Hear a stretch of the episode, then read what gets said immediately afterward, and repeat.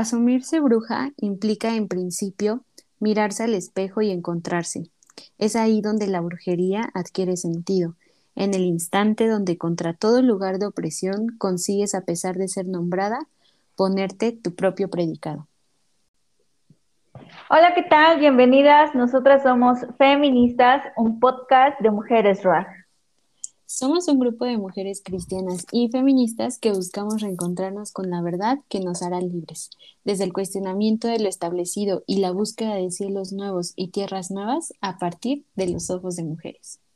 Quédate con nosotras y disfruta de este espacio de reflexión irreverente, provocador, liberador y deconstructivo a partir del cuestionamiento de la fe y la sana doctrina a la luz de temas de literatura, historia, cultura, psicología y mucho más. Nosotras somos Pamela, Maleni y Noemí. Y estamos aquí porque queremos. Comenzamos.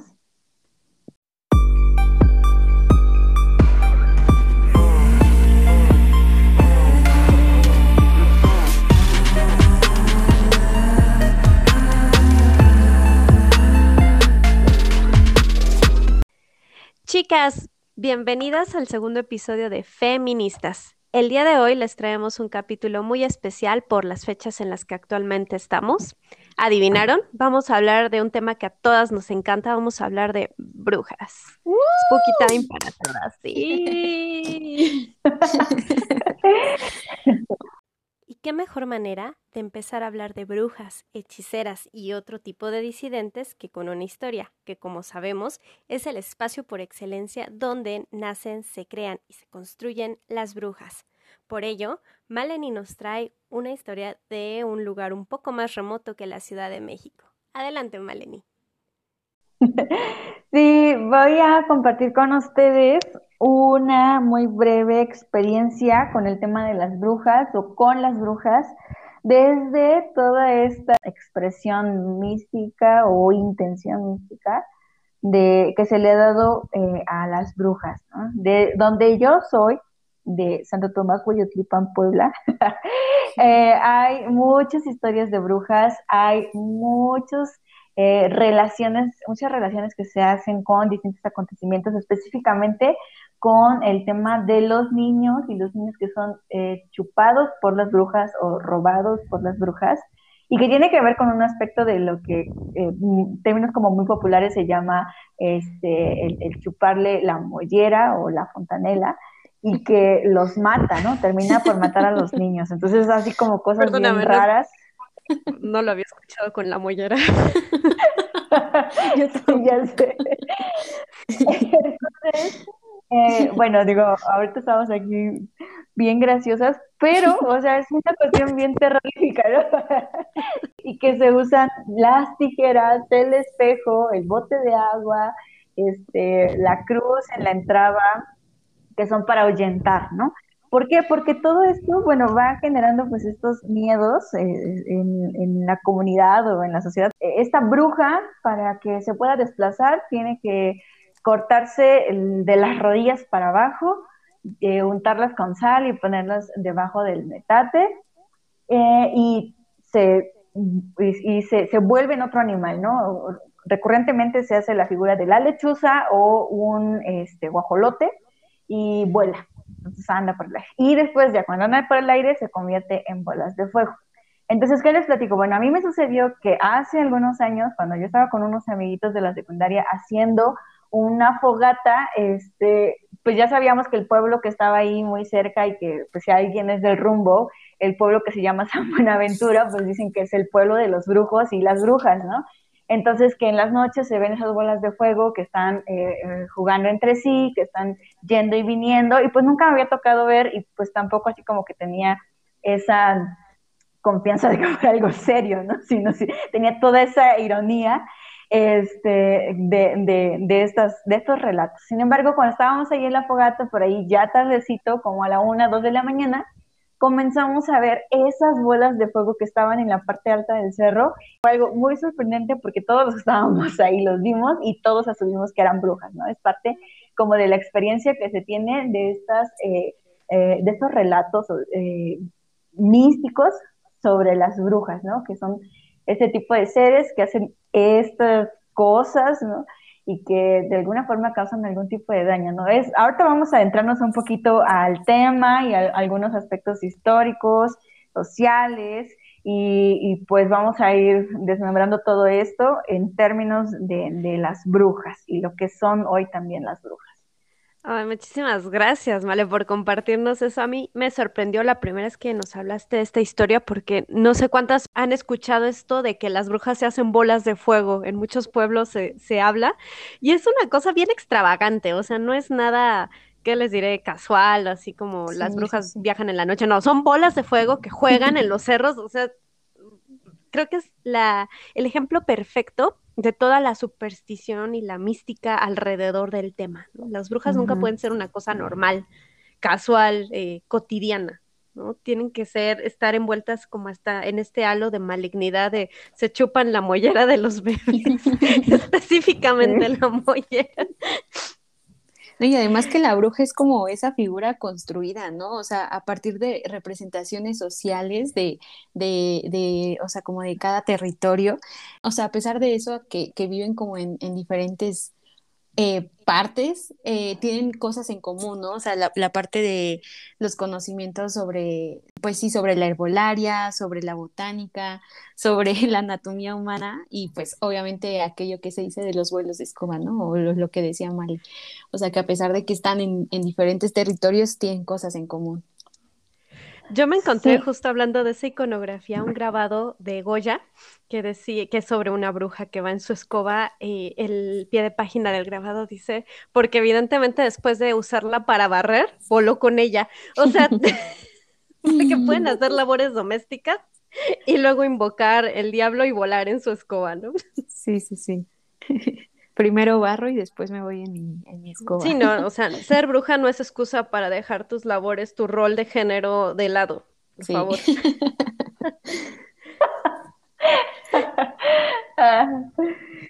Yo cometí el grave error me confieso, de buscar en el diccionario de la Real Academia Española eh, a qué se refería el término bruja. Para todas las y los que nos escuchan, quiero decirles que existe el diccionario del español de México, alias DEM, es del Colmex. Visítenlo ya no, busquen en la RAE, amigos y amigas. Cada vez que yo busco algo en la RAE, me sorprendo de lo misógina que puede ser, pero bueno. Eh, regresando al tema, busqué el término bruja y lo que me encantó es que obviamente lo encontré en femenino y en masculino pero cuando habla de los, de los brujos, te dice que es un embrujador, es el que hechiza, es una persona a la que se le atribuye sabiduría. De hecho, lo relacionan en masculino con hechicero, son prácticamente sinónimos, está dotado de poderes.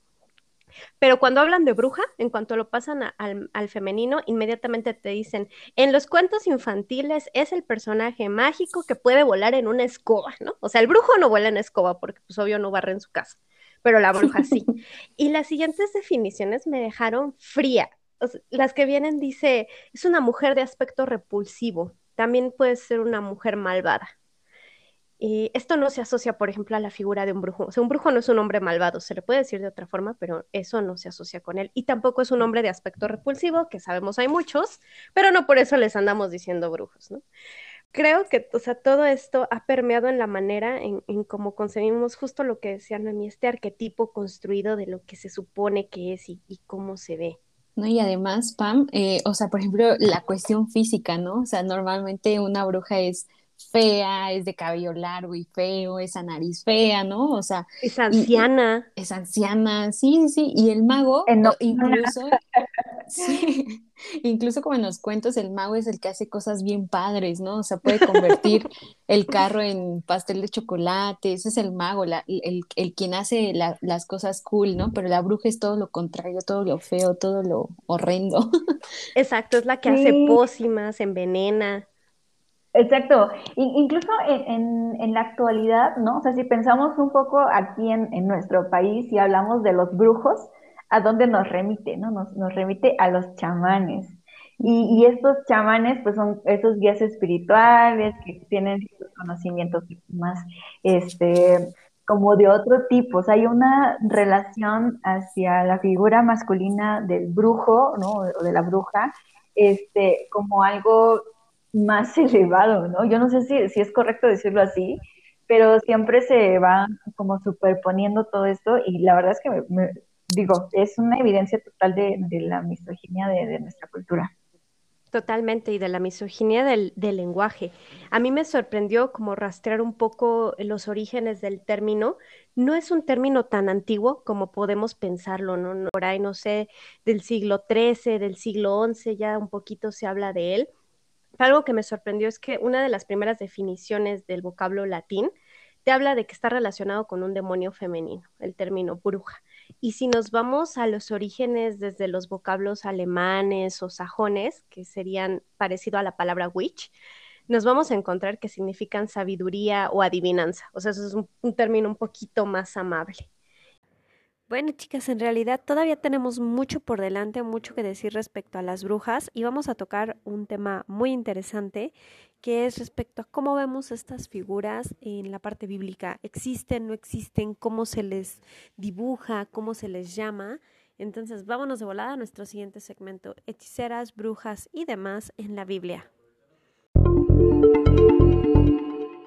Algo que yo preparé especialmente para esta reunión de brujería es este sobre qué, es sobre qué significa el eh, eh, eh, ser brujo o bruja o la magia, la hechicería, todo esto en términos bíblicos.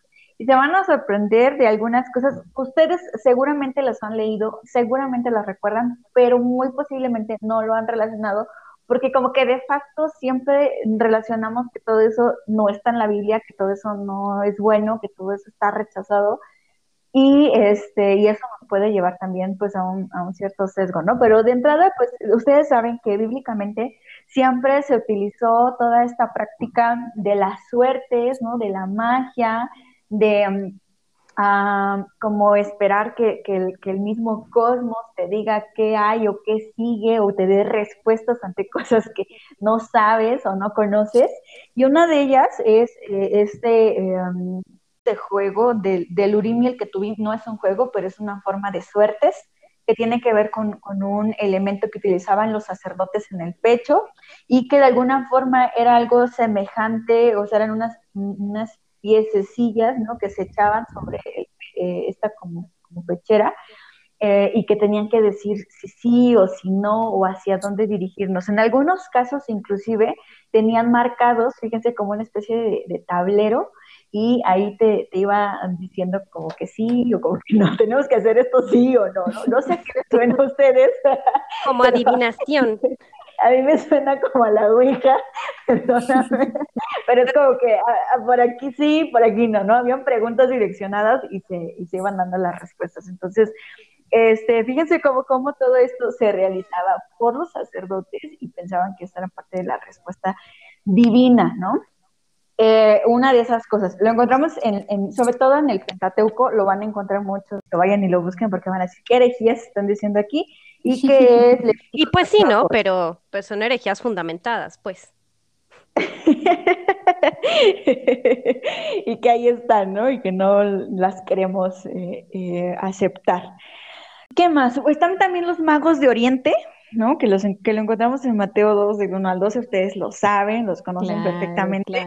Estos este, magos que, que, fueron direccionados por las estrellas y que ya saben, cuando hablamos en, en, en espacios religiosos, o se habla en espacios religiosos, ¿no? Eh, específicamente, pues se habla de estos sabios que conocían mucho, ¿no? Y así. Pero la realidad es que eran magos, ¿no? O sea, tenían una forma de entender el entorno de distinta manera a la que quizá pudiéramos hacerlo el día de hoy.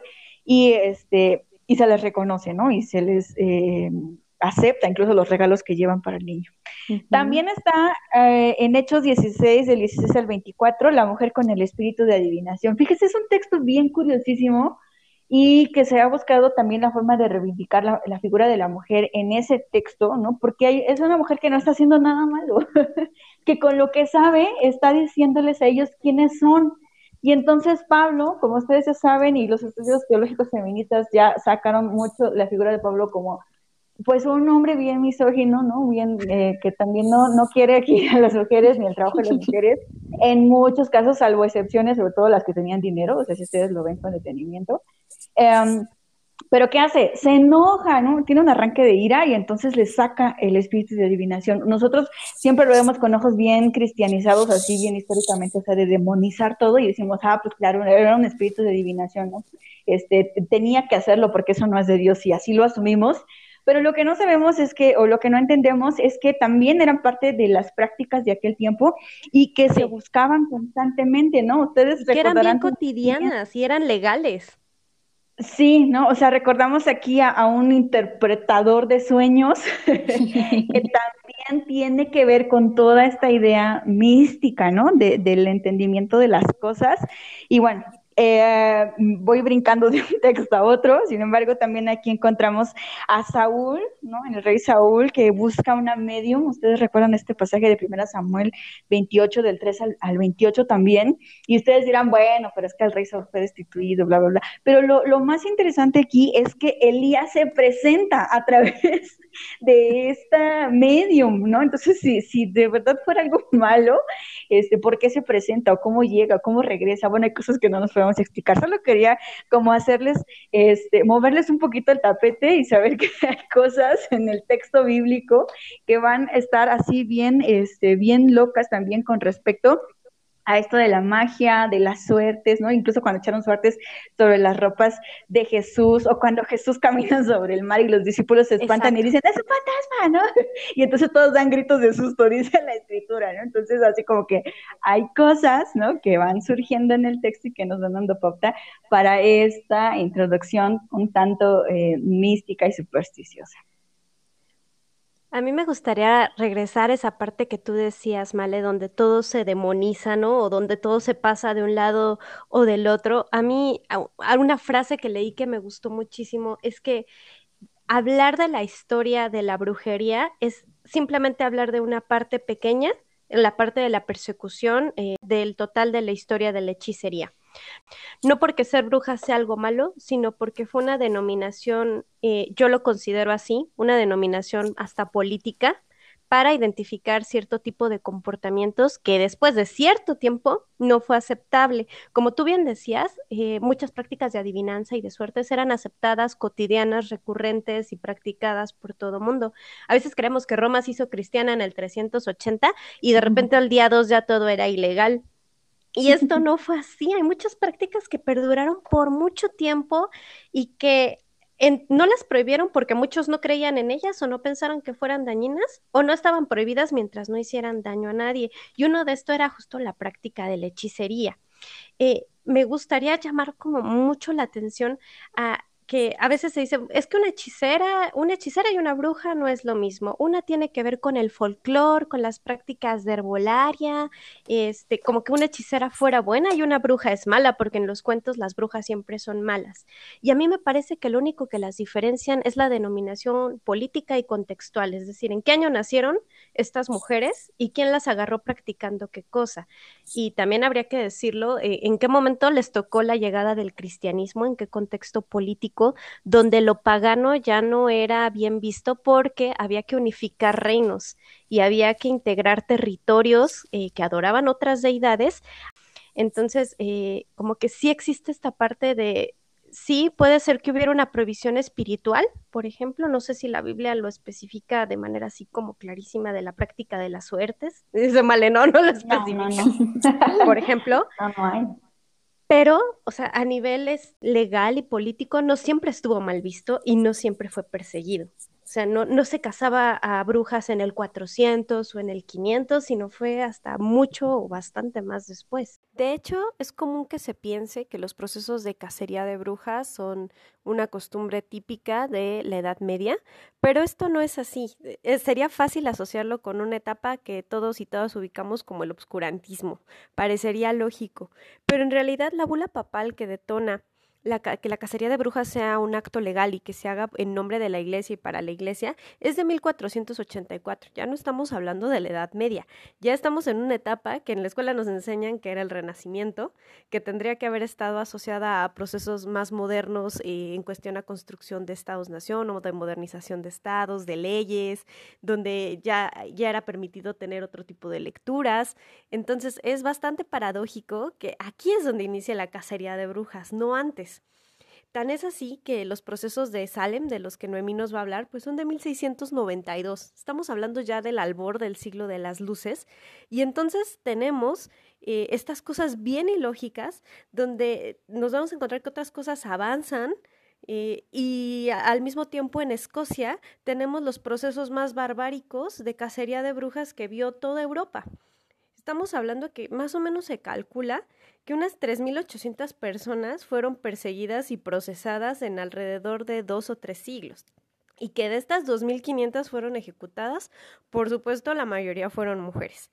Eh, entonces, eh, me parece que es bien importante resaltar que mm, los procesos de cacería no siempre están asociados a un mero rito eh, religioso o a una cacería religiosa, sino también tienen que ver con elementos políticos.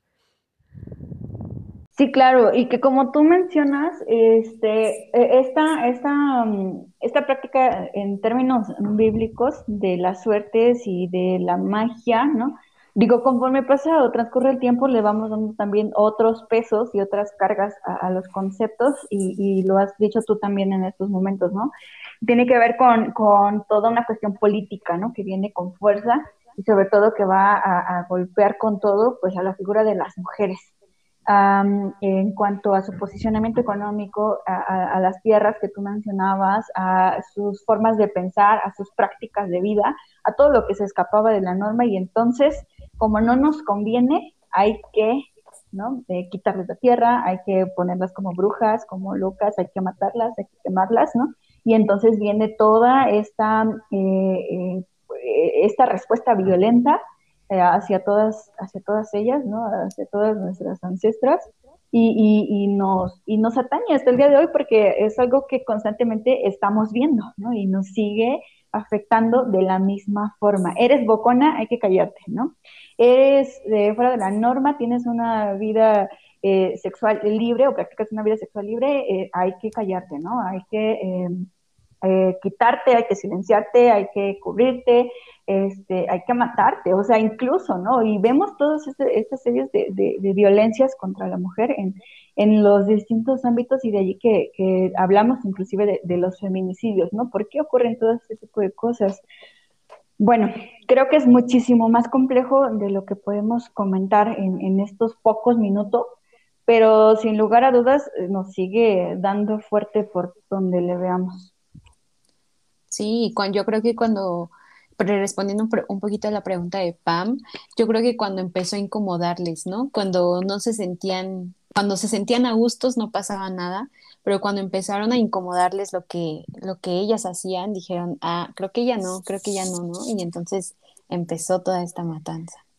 Por ahí leí incluso una similitud que decía que una mujer que vive, por ejemplo, violencia doméstica, nunca es tan vulnerable como cuando quiere salirse de la violencia doméstica. Es ahí donde viene la parte más fuerte, donde se agudiza el problema que ella está viviendo, la agresión que ella está viviendo.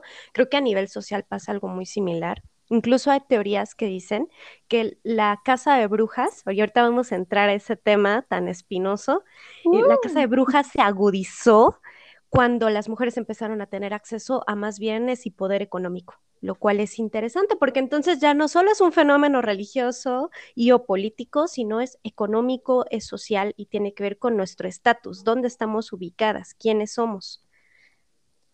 Y, yo creo que por la razón simplemente de ser mujeres, ¿no? O sea, a lo mejor ya ni siquiera eran a lo mejor mujeres que se dedicaban completamente a la hechicería o algo así, sino que, em, como dices tú, Pam, empezaban a tener como ciertas ventajas, ciertas pues derechos, ¿no? Ni siquiera podría llamarlo ventaja, o sea, sí, no, bien básico, seguro, derecho a heredar propiedades. Exacto. Yo creo que fue ahí cuando dijeron Nel, Nel, Nel, Nel. Sí, de hecho podríamos ubicar justo por eso la diferenciación eh, política entre hechicera y bruja, porque tal vez una hechicera es practicante de algunas artes, magias, eh, ritos, o incluso mm, cultos, pero la bruja es una mujer incómoda, no importa si practica o no practica, le incomoda a los demás. Sí, totalmente. Oigan, pues, ¿qué les parece que les platique un poquito, no sé si han escuchado sobre los juicios de Salem? Esto sucedió en Estados Unidos, Massachusetts, el siglo, me parece que en el siglo XVII, y son conocidos como mucho aquí en el mundo, porque, eh, bueno, surgió a partir de que un grupo de niñas eh, afirmaran estar poseídas, ¿no? O sea, sufrieron este tipo de convulsiones, de, espasmos incontrolables y decían que eh, pues eran poseídas por el diablo, ¿no? Entonces acusaron a mujeres locales pues de brujería. Eh, mujeres murieron ahorcadas y aunque después, o sea, aunque después del tiempo el Tribunal General anuló, eh, pues sí, como los veredictos de culpabilidad hacia estas mujeres, otorgaron indemnizaciones a sus familias, ¿no? O sea, tiempo después, eh, como que el gobierno dijo, creo que lo que hicimos no estuvo bien Me parece. Pues hay, que darles ahí un dinerito a la familia para que se sientan bien, ¿no? Entonces, creo que sí también la cacería de brujas, pues sirvió bastante en, o sea, sirvió para privar a las mujeres de, lo que hacían, ¿no? De, sus prácticas médicas y, de muchas otras prácticas. Hay un término que no sé si escucharon, yo la verdad es que soy nueva en todo este tema esotérico, pero me gustó mucho, que se llama ordalía. Las ordalías eran estas pruebas rarísimas y todas eh, este, sin sentido que les hacían a las mujeres para saber si eran brujas. Si las que nos están escuchando se saben alguna ordalía de películas o así, es como el clásico de aviéntala al agua a ver si flota. Y si flota es malvada, entonces es bruja, ¿no? Y así como esas había muchísimas y tenían su justificación. Y si se hunde y muere, es inocente. Es ser inocente y pues ya está con Dios. Ay, sí. Qué horror. Sí, sí están horribles, pero creo que justo Salem es una de esas pruebas de que las comunidades pueden ser brutales contra las mujeres cuando se lo proponen y pueden buscar cualquier pretexto. O sea, si te, si flotas en el agua, si te quemas con fuego, cualquier cosa es buena. Sí. O si no envejeces, ¿no? Ahí en el pueblo, yo en mi pueblo, es una constante, o sea, si no envejeces, si vives muchos años, o sea, eh, casi por todo eres bruja, ¿no? O sea, son elementos así como muy, uy, fulanita, ¿no? Ya vivió muchos años, entonces este, es bruja, no envejece, ah, es bruja. y si envejece y se pone muy fea y le salen verrugas, también. también es bruja. A mí, así como ven que, por ejemplo, el término bruja es un referente de, esos contenidos de, lo que construye y de lo que es, pero que nosotras como mujeres, a través de nuestras experiencias, podemos reivindicar eh, ese término. Hay una frase que me gustó mucho y dice, asumirse bruja implica en principio mirarse al espejo y encontrarse.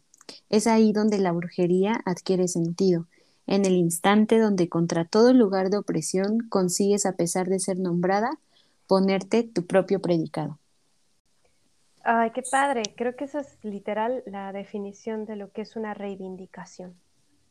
O sea, tomar algo que no, estaba destinado a ser útil a ciertos propósitos y que incluso estaba destinado a los propósitos contrarios a demeritar, a sofocar, y tomarlo y hacerlo propio y verte y decir, pues sí, sí soy, ¿por qué no? Claro, e, el poder sabernos, encontrarnos en este término, identificarnos con el ser brujas, eh, el reconocernos que estamos fuera también de, estos, de estas normas establecidas eh, y, forzadas también a estar, ¿no? Eh, para nosotras de salirnos de, estas eh, líneas, de estos límites que se nos han establecido y el ser, ¿no?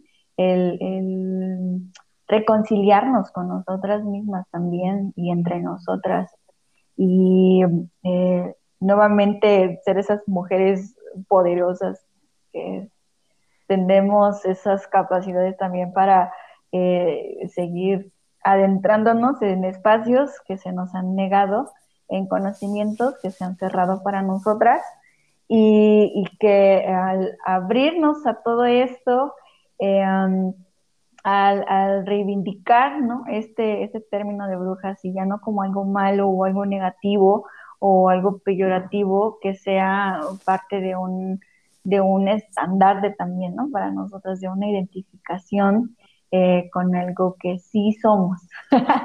somos brujas. Sí, como el meme. Sí, sí soy. soy. No, y además que, o sea, por ejemplo, eh, toda esta parte de, nosotras, ¿no? O sea, mujeres sabias, mujeres abuelas, curanderas, sanadoras, aborteras, parteras, mujeres solteras, viudas, lesbianas, tenemos como ese, esa parte de conexión, ¿qué, qué, nos podría unir o qué relación tendría con las brujas, ¿no? O sea, creo que son los límites eh, de lo permitido, o sea, eh, es como el límite de lo permitido y de lo debido dentro de instituciones que tienen pues ese poder hegemónico, pues como son pues la iglesia y, el Estado, ¿no? Yo concuerdo con esta definición que, que, que dice Federici sobre que las brujas son las mujeres de mala reputación. O sea, las mujeres que son poderosas y las mujeres populares en sus comunidades, ¿no? Las mujeres que, que tienen ciertos eh, poderes también y que, eh, eh, poderes políticos, ¿no? Y que son de alguna forma lo que nos hace incómodas socialmente o en la iglesia o en donde sea que nos encontremos, ¿no? Entonces, concuerdo totalmente con lo que dices, Noemí. A mí hay, hay un, una parte de la historia de la brujería que justo me, me remite a esta parte de la reivindicación. Eh, yo les comentaba cuando estábamos platicando de todo este tema y nos apasionábamos, que el hecho de haber denominado que las brujas eran esas mujeres que tenían pacto con el diablo era como indirectamente volver a someter a mujeres que tenían prácticas y cultos, por así decirlo, paganos, porque no eran cristianos, porque eran de otras deidades, muchas de esas deidades femeninas, y someterlas al poder del diablo, ¿no? Porque una mujer no puede tener poder que provenga de otra mujer, tiene que tener poder que provenga de un hombre y entonces la contraparte de Dios es el diablo y eso es contra lo que vamos a luchar.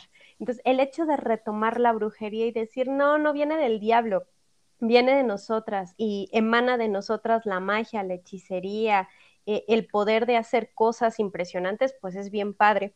Y hay, una reivindicación que a mí me encanta, que surge en Estados Unidos a finales de los 60 en Nueva York, que es un grupo que se llama Witch, así literal, ¿no? Como bruja en inglés, y el acrónimo es Women International Terrorist Conspiracy from Hell, ¿no? Es todo una burla a todo lo que le puedes tener miedo de una bruja. Es una conspiración internacional de mujeres terroristas del infierno. Y es una manera de decir, todo lo que tú dijiste de nosotras es cierto, sí somos brujas, sí venimos del infierno, hasta somos terroristas y por eso es que podemos causar e infundir ese miedo. Eso es como muy empoderante poder tomar un término con el cual nos casaron y nos, nos hicieron sentir que éramos herejes, que estábamos fuera del orden y hacerlo nuestro.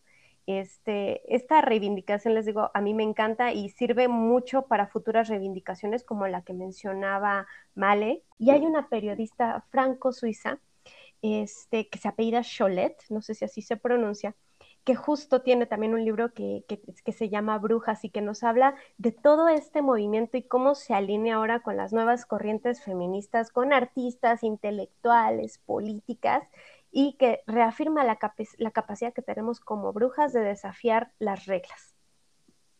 Y cuídense de nosotras. son una amenaza, son una amenaza al orden social, chicas. ¿No les suena un poquito conocido? ¿Un poquito? Sí, por ahí leía que, que, por ejemplo, todas esas mujeres que, que eran líderes, que decidían, por ejemplo, no tener hijos, que sostenían relaciones sexuales con otras mujeres, que se cuestionaban la fe, eh, no sé, que defendían como esta autonomía femenina.